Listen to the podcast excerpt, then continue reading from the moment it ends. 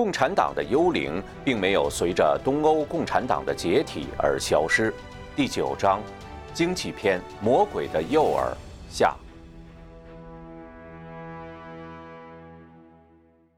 四，公有制和计划经济是反天理的奴役制。上天造了人，赋予人智慧和体力，也给了人通过付出劳动得到正当物质回报的生活状态，让人获得基本的生活保障。美国独立宣言写道：“我们认为下面这些真理是不言而喻的。造物者创造了平等的个人，并赋予他们若干不可剥夺的权利，其中包括生命权、自由权和追求幸福的权利。这些权利自然也包含对财产的拥有权和支配权。而马克思在《共产党宣言》里明确表示。”共产党人可以把自己的理论概括为一句话：消灭私有制。这就是要实行公有制。公有制必然要求实行计划经济，这种制度在本质上是违背天理、违背人性的奴役制。一，公有制是魔鬼套在人民脖子上的枷锁。美国反共运动先驱、思想家弗莱德·施瓦茨在《本性难移的共产主义者》里讲了一个故事，说的是一个访问者在前苏联和美国的汽车厂进行的两段问答。问：谁拥有这家工厂？工人答：我们拥有。问：那谁拥有工厂用的这块地皮呢？工人答：我们拥有。问：谁拥有工厂制造出来的这些汽车呢？工人答：我们拥有。在大楼外边有一个很大的停车场，角落上停有三辆轿车。访问者问：谁拥有停车场的那几辆汽车呢？工人答：我们拥有它们，不过其中一辆归厂长用，一辆归党委书记用，一辆归秘密警察用。同一个访问者又来到了美国的一个汽车厂，问工人同样的问题：问谁拥有这家工厂？工人答：亨利·福特拥有。问那谁拥有工厂用的这块地皮呢？工人答：亨利·福特拥有。问谁拥有工厂制造出来的这些汽车呢？工人答：亨利·福特拥有。在大楼外边有一个很大的停车场，里面停满了各种各样的美国轿车。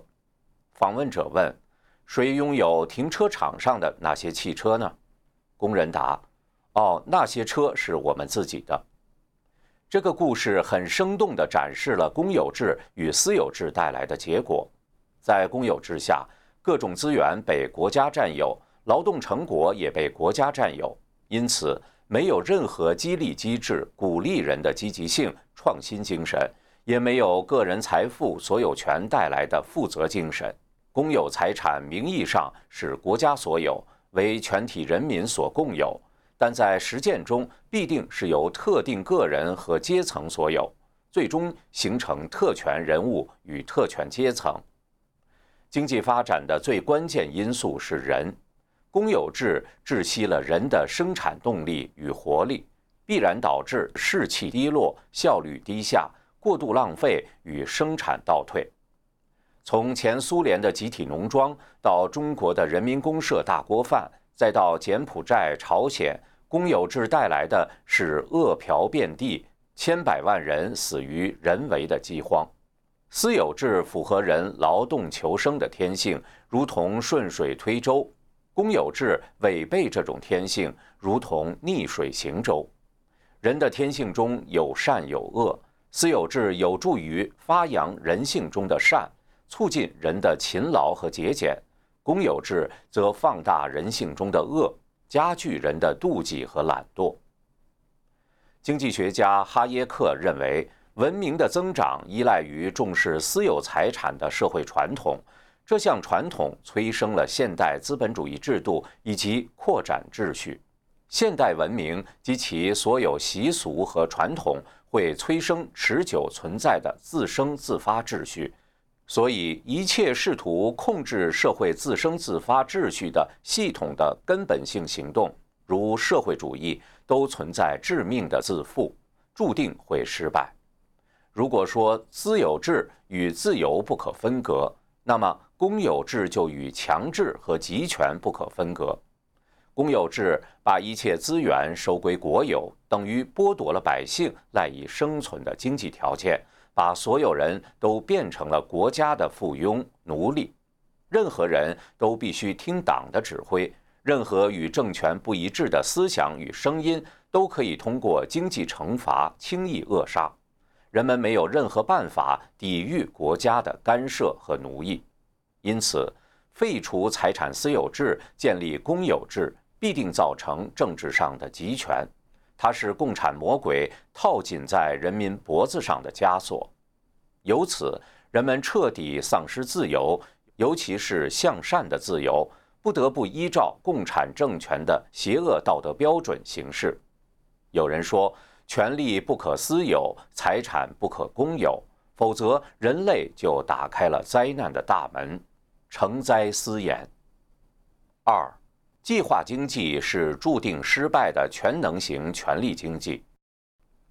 在计划经济的制度安排下，整个社会的生产资源配置以及产品分配完全是按照国家统一制定的强制性指令性计划来进行，这与正常的企业计划或个人计划截然不同。计划经济有着天然的弊端，首先。它必然要求汇集庞大的数据信息，才能做出合理的生产安排。而对一个国家，尤其是现代人口众多的国家来说，相关信息的数量是一个无法想象的天文数字。如前苏联物价局要制定两千四百万种商品的定价，对这么庞大的信息的计算是不现实的。而社会与人本身的复杂性。变动性并不能通过统一的计划经济来解决，即使采用现代大数据和人工智能技术来处理这些天量信息，也面临无法把人类思想活动纳入输入变量、无法获得完备输入变量的困境。经济学家米塞斯关于社会主义与市场关系的著名论文。社会主义共同体的经济计算指出，由于没有真正的市场，社会主义社会不可能有合理的经济计算，也即不可能有合理的资源配置，因此在经济上必然会失败。其次，计划经济是国家通过权力来控制经济运行，靠权力来掌握各种经济资源，并决定如何运用这些资源。计划过程中必然要求一个绝对的权力来发号施令，所有环节都充满强制的因素，是一种权力经济。权力经济必然要首先满足政府的需要，满足政治政策上的要求，而不是百姓的需要。当生产不符合经济运行的规律时，国家权力必定要践踏与扭曲经济运行。从而造成各种经济问题。计划经济以能力有限的政府去扮演全能的神的角色，用权力扭曲经济运作，注定要失败。计划经济和政治高压是无法分割的议题。正因为国家计划必然是存在缺陷的，因此在发生问题时，也必然面临来自民众和政府内部的质疑。掌权者会因此感到自己的权威受到挑战，政治高压和政治清洗就变成了必然的结果。毛泽东无视经济规律，强行计划出了个大跃进，结果导致三年大饥荒，使自己的权力受到挑战，这成为他后来发动文革的一个重要动因。计划经济和公有制的恶果，在中国国企现状中得到了充分的体现。近年来，大量国有企业停产、半停产，连年亏损，资不抵债，靠政府补贴和银行续贷维持经营。由于其对国民经济的长期吸血，被称为“僵尸企业”。据报道，中国有十五万家国有企业，除了石油、电信等国有垄断企业，其他国有企业的盈利微乎其微，亏损严重。截至二零一五年末，他们的总资产占据 GDP 的百分之一百七十六，总债务占据 GDP 的百分之一百二十七，而盈利只占 GDP 的百分之三点四。有经济学家认为，僵尸国企绑架了中国经济。与此同时，计划经济完全剥夺了经纪人的自由，由国家替他们进行强制的生活安排。其本质是把所有人都变成奴隶与机器，由共产邪灵掌控他们生活的一切方面，把人关进了无形的监狱，强行取缔神给人的自由意志，改变神给人做的人生安排。这是共产邪灵经济反神反天理的体现。五，马克思主义剥削论。是颠倒善恶、煽动仇恨的谬论。马克思认为，只有劳动才能够创造价值。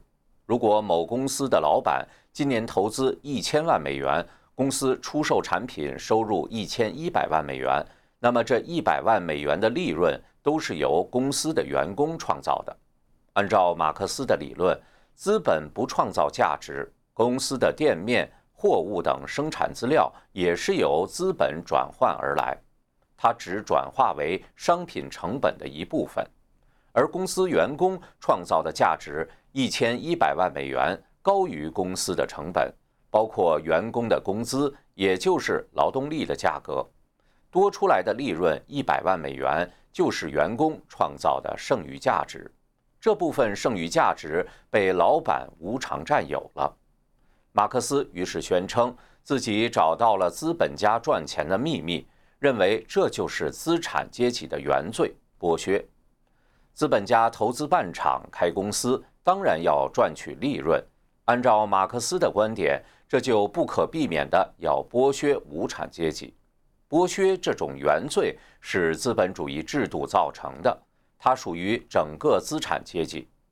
马克思由此得出结论。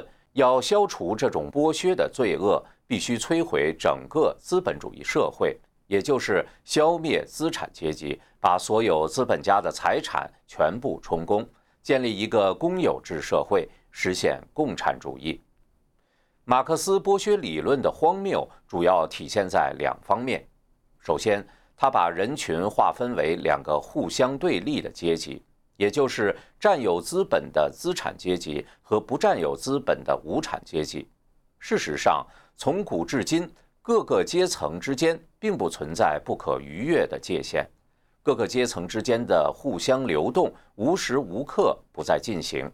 当代一个无产阶级只要买股票拥有某公司的部分股权，就不再是无产阶级了。如果无产阶级和资产阶级可以这样随意转化，这种划分除了挑起斗争之外，没有任何意义。另一方面，他通过一套精心设计的理论，欺骗人们，用他编造的标准来替代传统的道德标准，来衡量是非善恶。也就是说，一个人的好坏不是用他的道德品行来衡量，而是用是否占有资本来衡量。只要是资产阶级，就有罪。因为他通过资本剥削了无产阶级工人，因为无产阶级属于被压迫的、被剥削的，因此他们天然占据了道德制高点。无论他们如何对待资本家，都可以趾高气昂。这实质是把拥有财富变成了罪名，把抢劫财富变成了正义，把暴力抢劫合法化。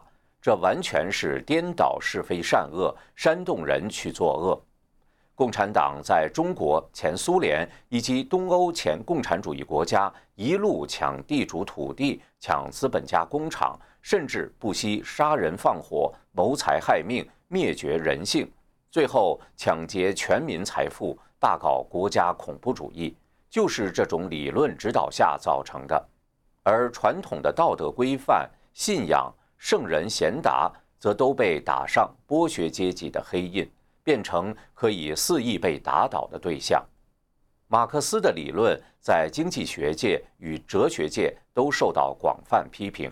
这里仅举数例说明马克思剥削理论的荒谬。马克思认为，劳动创造了价值，价值是由社会必要劳动时间决定的，这本身就是一个谬论。商品的价值并不是它的固有客观属性。很多时候是人类根据需求和供给赋予商品的主观属性。很多经济学家都曾经研究过价值的来源问题。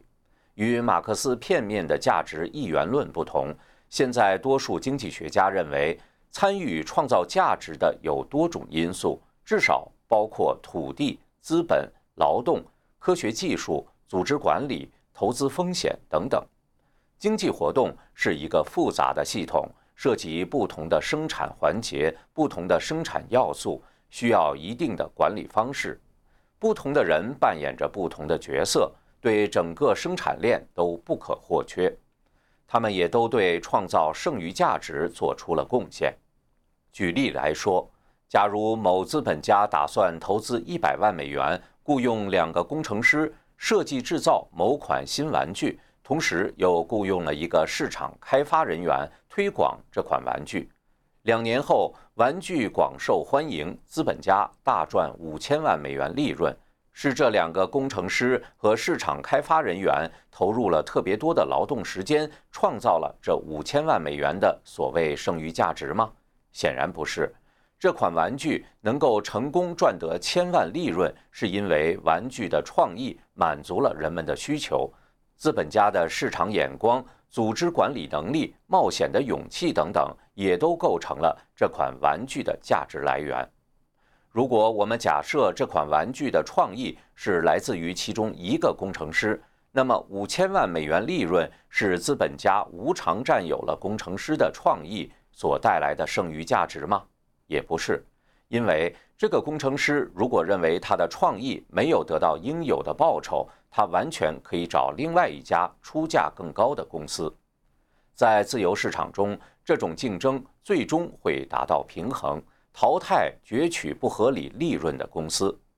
此外，资本回报具有滞后性，两年之内，资本家必须节省花费，不能消费这笔钱，也属于投资者的付出，得到额外回报也是正常的。这和出借钱会得到利息是一个道理。参与决定商品价值的还有很多偶然因素，这种偶然因素只有在传统信仰和传统文化的参照系中才能得到合理的解释。在某些情况下，价值的产生和消失可以完全与所谓的社会劳动无关。今天价值千万美元的一颗钻石。在五千年前，因为没有社会需求，可能一文不值。某人从祖父那里继承的一块荒地，可能因为附近兴起了一座城市，或者地下发现了稀土矿藏，而突然增值百倍。这里价值的增加，并没有包含任何人的劳动。这种飞来的巨额财富，有时也被称作 fortune，财富。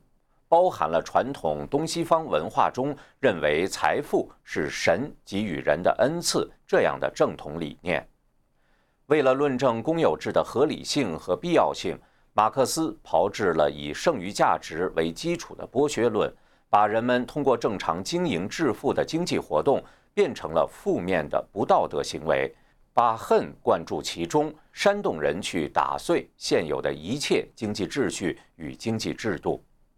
资本家与工人、地主与农民其实是利益共同体，是互相合作、相互依存的关系，是你活我也活的关系。马克思刻意把他们之间的矛盾绝对化、极端化、无限夸大化，变成你死我活的敌对关系。其实，资本家当中有好人，也有坏人；工人当中也是如此。经济活动中。真正应该被揭露、被制裁的，既不是资本家，也不是工人，而是那些破坏、伤害正常经济运作的人。评判的依据应该是其道德品质与行为，而不是财富地位。人们可以通过自己的努力改变自己的经济状况与地位，工人可以通过财富积累成为投资者，投资者也可能因为投资失败而变成无产者。社会就是在不断变动着，如同江河里的浪涛一样流动。劳工与投资者在现代社会的角色经常互换，或同时兼具两种角色。他们把共同创造的利润投入生产，提供就业机会，增加社会财富，造福广大民众。就连美国工会运动的创始人都说，对于劳工能犯下的最坏罪行，就是没有利润的公司。剩余价值论这个荒唐的理论。把土地所有者、资本家的正常经营活动贴上了剥削的标签，煽动起无数仇恨和斗争，吞噬了千千万万人的生命。六，绝对平均主义的毒根是恨和妒忌。一，建立在恨和妒忌基础上的绝对平均主义。共产主义宣扬结果均等的绝对平均主义，一方面。显得非常冠冕堂皇，让很多人盲信；另一方面，则是勾起人的恨和妒忌。在经济方面的表现上，不能容忍别人比自己富有，日子过得比自己好，工作比自己轻松，条件比自己好，一切都要平等。你有的，我也应该有；你能得到的，我也应该得到。美其名曰“人人平等，天下大同”。绝对平均主义思想体现在至少两个不同的方面：一是主要发生在人们尚未处于平均状态的时候，挑起人对自己经济地位的不满是魔鬼煽动仇恨的灵丹，它激发人的非分之想，别人有的自己也要有，而且是通过不正当甚至暴力的手段去攫取，极端情况下。毁坏他人财物，用不法手段谋财害命；最恶的，则是发动暴力革命。马克思为了挑起人的不满，把社会按生产资料的所有制关系划分为截然对立的两个阶级：在农村是地主和农民，在城市是资本家和工人，让人们出于妒忌而去仇恨对立的一方，让一方去革另一方的命。地主富，农民穷，怎么办？抢！地主凭什么富？要富，大家一样富。于是，中共号召农民搞土改，就是打土豪分田地，强抢地主的土地，不服的就杀掉，还要斩草除根。共产党首先煽动游手好闲的地痞流氓来闹事，小姐少奶奶的牙床上也可以踏上去滚一滚。接着，强迫所有农民都起来与地主进行阶级斗争，数百万地主的人头纷纷落地。二是主要发生在基本处于平均状态的群体里，有什么好处，大家均摊，谁出头就打击谁，做多做少一样，做与不做都一样。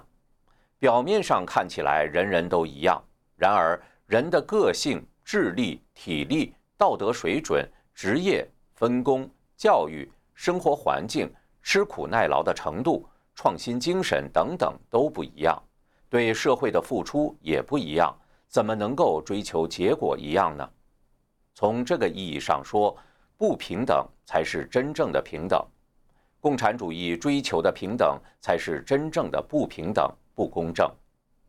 中国古人说：“天道酬勤。”上天会按照每个人付出的努力给予相应的酬劳，绝对平等在现实生活中是不可能存在的。在绝对平均主义之下，做好做坏一个样，勤劳懒惰一个样，懒人变相受到照顾，勤劳有能力的人被变相惩罚，甚至被怨恨和仇视。每个人都慢下步伐，跟最低的人看齐，形成经济向下拉齐的畸形现象。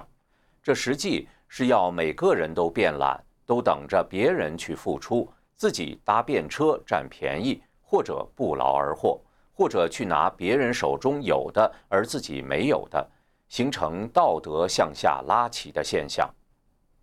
驱动绝对平均主义的恨和妒忌是共产主义经济观的毒根。人性中善恶同在。西方信仰有七宗罪之说，东方文化讲人有佛性和魔性。佛性表现为善良，能吃苦，能为别人着想；魔性表现为自私、懒惰、妒忌、恶毒、强取豪夺、挑拨是非、煽动造谣、仇恨、发狂。淫荡、暴虐、草菅人命、不劳而获等等。共产经济故意激发人的魔性，放大人性中的妒忌、贪婪、怠惰等恶的因素，让人失去做人的本分，抛弃千百年来的传统价值观。他把人性中最不好的一面勾引出来，把人性中最坏的东西激发出来，成为共产革命的原始驱动力。亚当·斯密在他的《道德情操论》中说：“道德是人类繁荣的基础，对那些普遍道德规范的遵守，是我们人类社会存在的基础。如果他们没有深入人心，我们的社会就会在瞬间崩溃。”美国经济顾问委员会主席库德洛认为，经济繁荣与道德并肩而存。只有人们在经济中按照道德原则行事，自由市场与经济才能良好运转。他写道：“如果我们能坚持遵循被我们称之为首要原则的信条，那些成为美国立国之本的道德与价值观，这个国家的发展将永无止境。”绝对平均主义在世界各国带来的恶果，并不令人意外。共产主义的平均主义是通过国家政权来抢夺属于他人的私有财产，一方面强化了魔鬼的权利，另一方面则淡化了很多人的罪恶感，强化了他们无偿占有带来的洋洋自得的满足感。这正是魔鬼诱惑人的地方。二，推广经济平权是走向共产主义的踏板。在绝对平均主义思想影响下，西方社会轰轰烈烈呼唤社会公正，出现最低工资制、纠偏行动、同工同酬等诉求。这些诉求都是在刻意要求结果的平等，背后隐藏着共产邪灵因素。人们一不小心就会掉入魔鬼的陷阱。这些诉求的鼓动者背后的魔鬼，其实并不关心那些弱势群体是否得到平等地位得到改善，而是利用这些运动煽动不满。如果做成了，就得寸进尺，提出新的平权诉求，永远没有尽头；如果没做成，就把它当成公共舆论战，继续煽动不满，加强人们的平权观念，形成广泛的社会舆论。由于邪灵煽动不满是在多个领域以多种方式同时进行的，一旦这些不满发生共振，同时爆发，就将为更大的社会动荡和革命做好准备。背后的操纵者总是能够在人群中找出最弱势的一部分，然后要求经济上的平等。这个过程可以一直重复下去，不达到绝对平均，绝不罢休。那些所谓社会公正的诉求，成为邪灵走向共产主义的踏板。西方自由国家在共产邪灵的操纵下被共产主义蚕食，已是不争的事实。在实践中，那些具体措施往往又事与愿违，本要保护的对象反而遭到歧视和打击。比如最低工资制，表面看是在保障工人的权利。但却导致很多工厂考虑成本太高而不再雇人，反而造成更多工人失业。人的技能不是一蹴而就的，有一个不断积累攀升的过程。如果一味强调最低工资，事实上是剥夺了人们通过低工资、低技能工作的训练，走向报酬更高的职位的机会。工资水准一刀切，既违背经济规律，也导致政府对经济干预过度。再如，经常有人用同工同酬作为借口要求社会改革，他们援引统计数字，声称黑人男性的平均工资低于白人男性的平均工资，而女性的平均工资也低于男性的平均工资。这种收入差异是种族歧视或性别歧视的结果。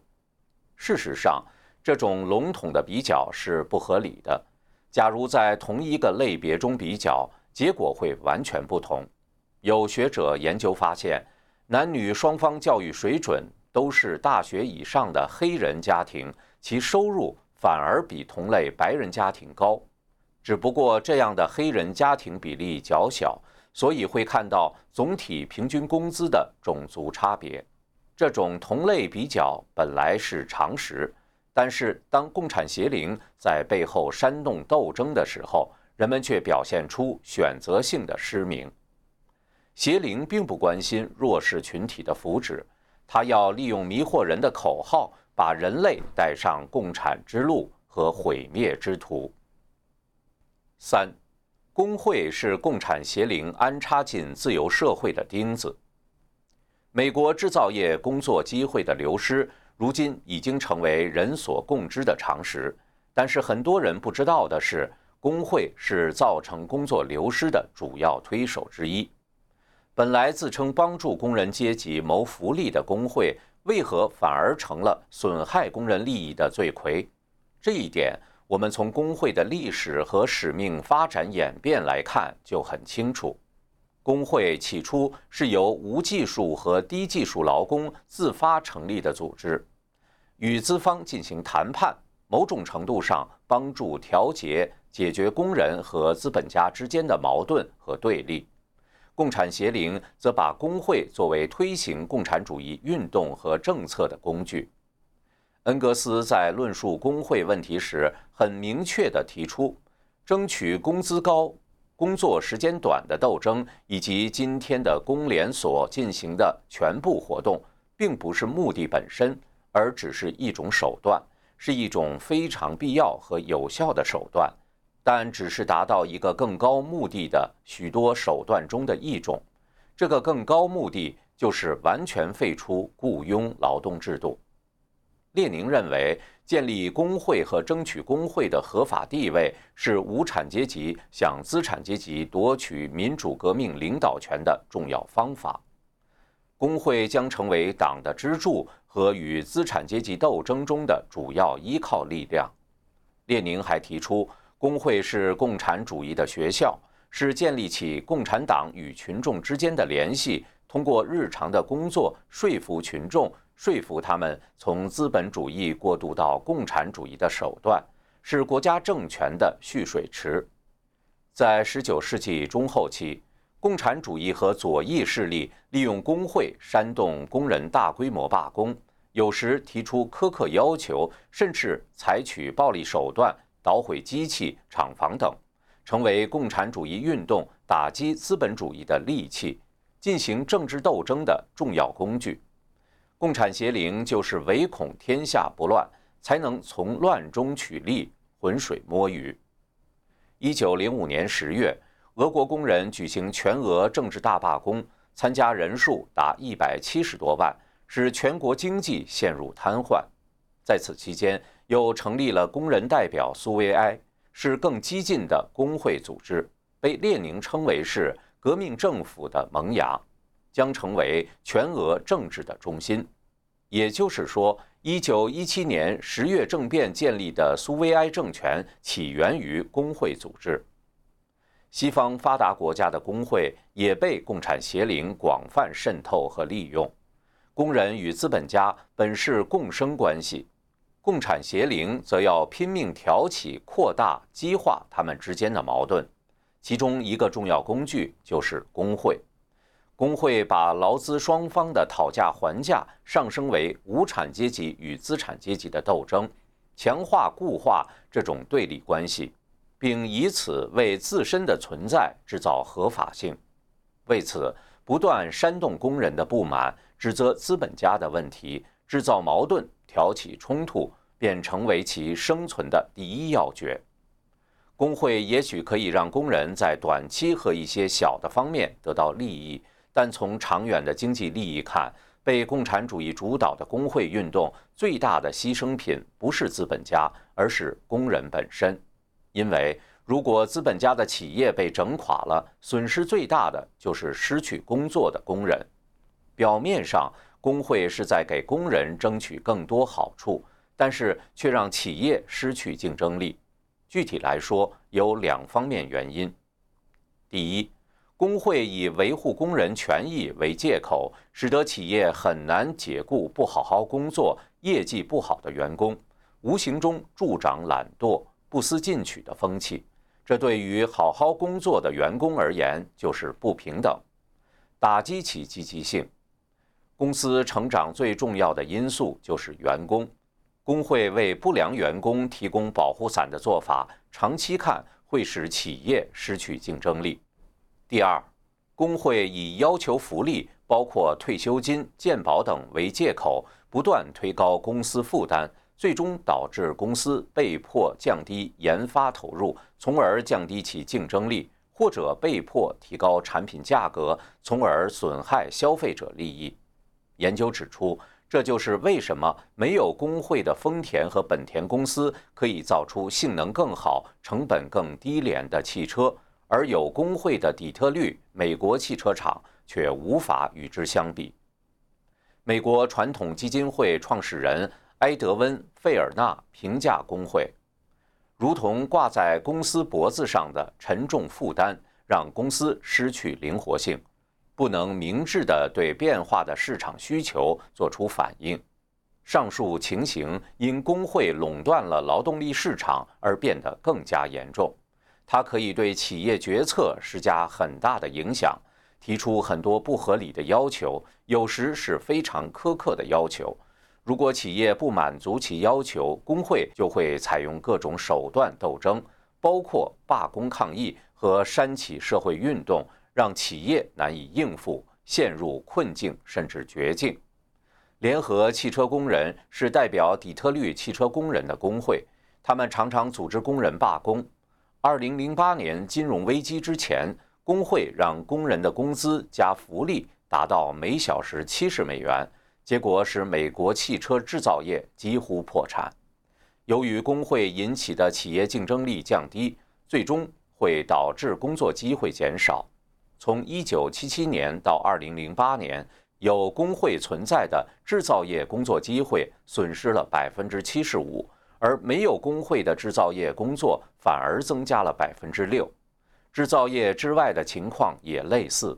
以建筑行业为例，美国的建筑行业自上世纪70年代末以来处于增长状态，没有工会组织的建筑业工作位置。自1977年以来，增长了159%，而有工会组织的建筑业工作机会反而流失了17%。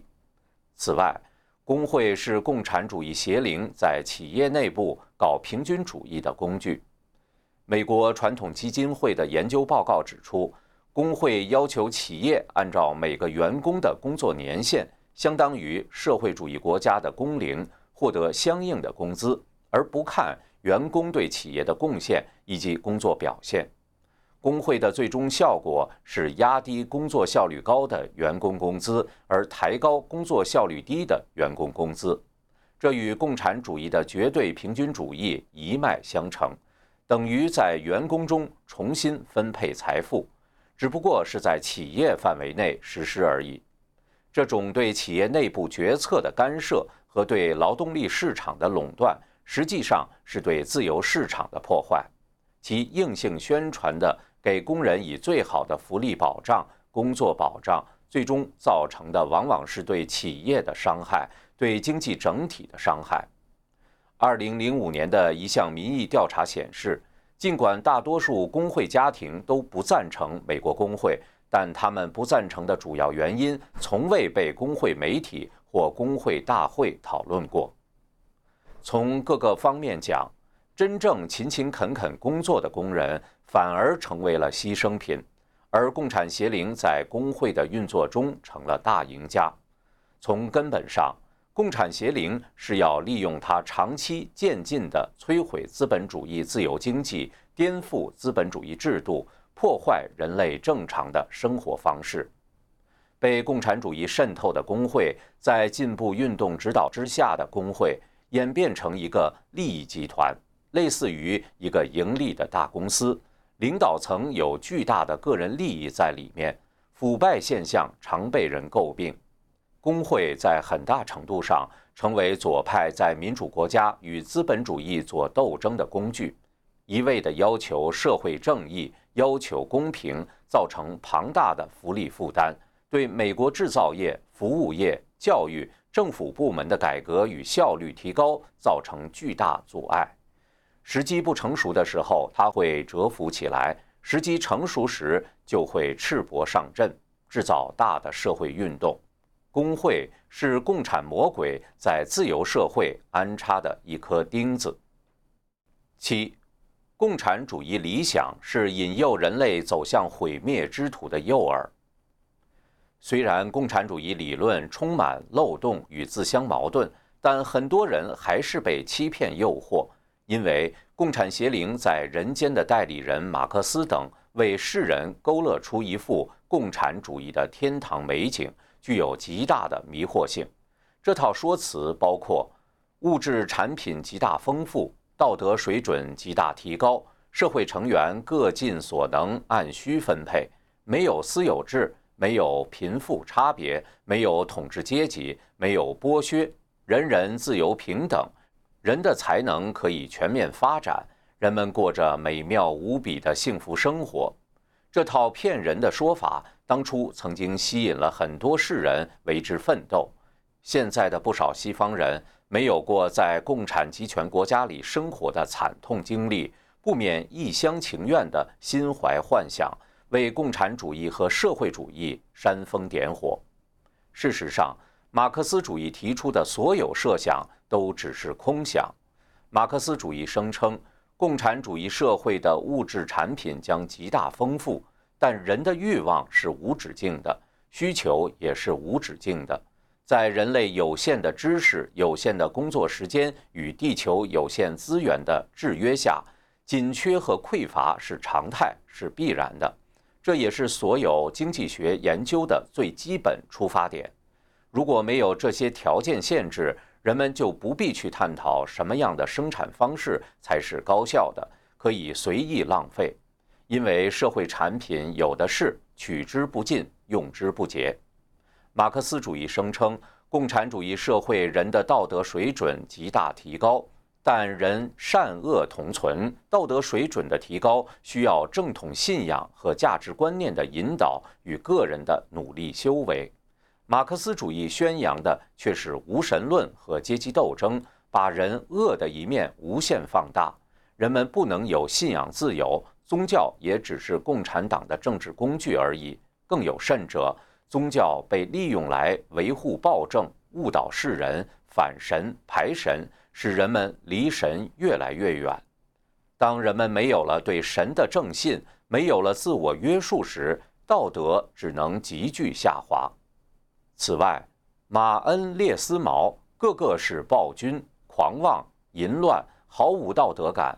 期待其信徒道德水准极大提高，更无异于缘木求鱼、天方夜谭。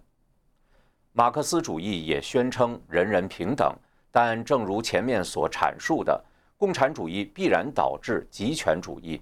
权力是资源配置的基础，而极权主义的权力分配是最不平等的，因此资源分布也是最不平等的。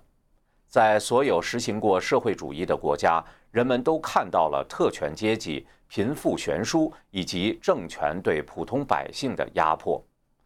马克思主义欺骗人说要各尽所能、按需分配，但社会主义是权力经济，一切都看权力的指挥棒起舞。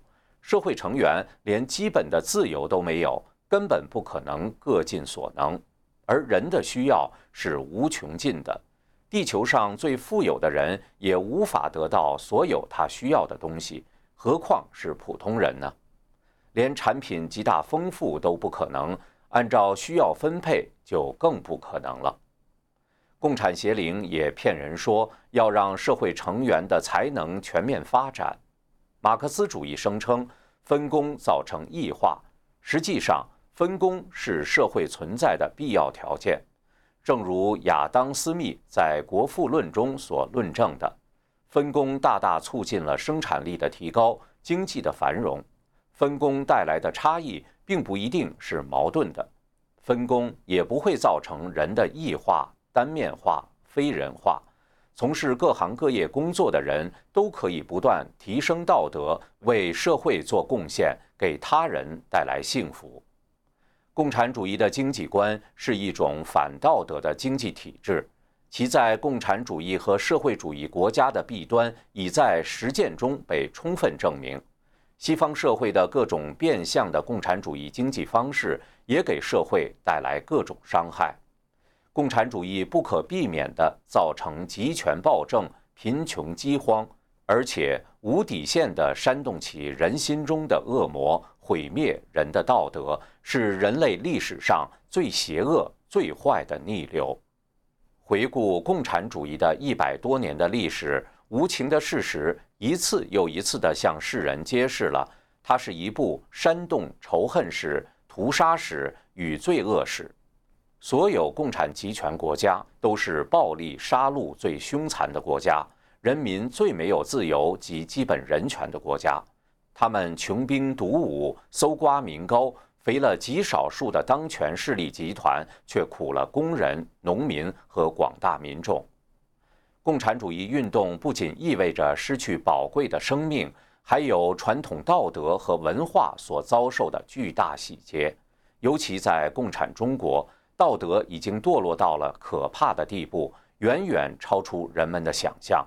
连活摘善良修炼人器官也变成了国家管控的一条龙的经济产业链，共产邪灵把人变成魔鬼，本该救死扶伤的白衣天使成了杀人恶魔，而中共早已把魔爪伸向全球，本该捍卫人权自由的国家，也在经济利益的诱惑下，对骇人听闻的罪恶置若罔闻，纵容姑息。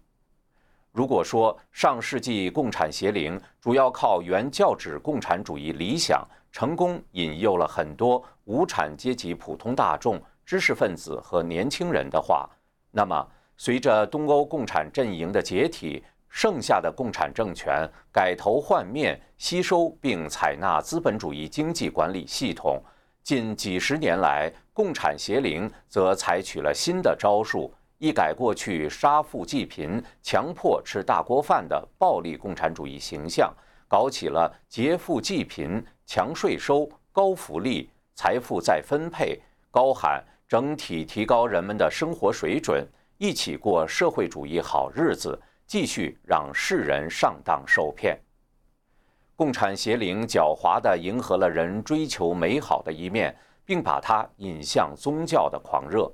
用所谓美好的追求为借口，引导人不断偏离神对人的要求，变异人的观念，增强人的魔性，犯下各种罪业，甚至做出伤天害理的恶行。它让人沉迷于物质享受之中，忘记人还有更高的、超越于尘世的永恒的信仰追求与生命真谛。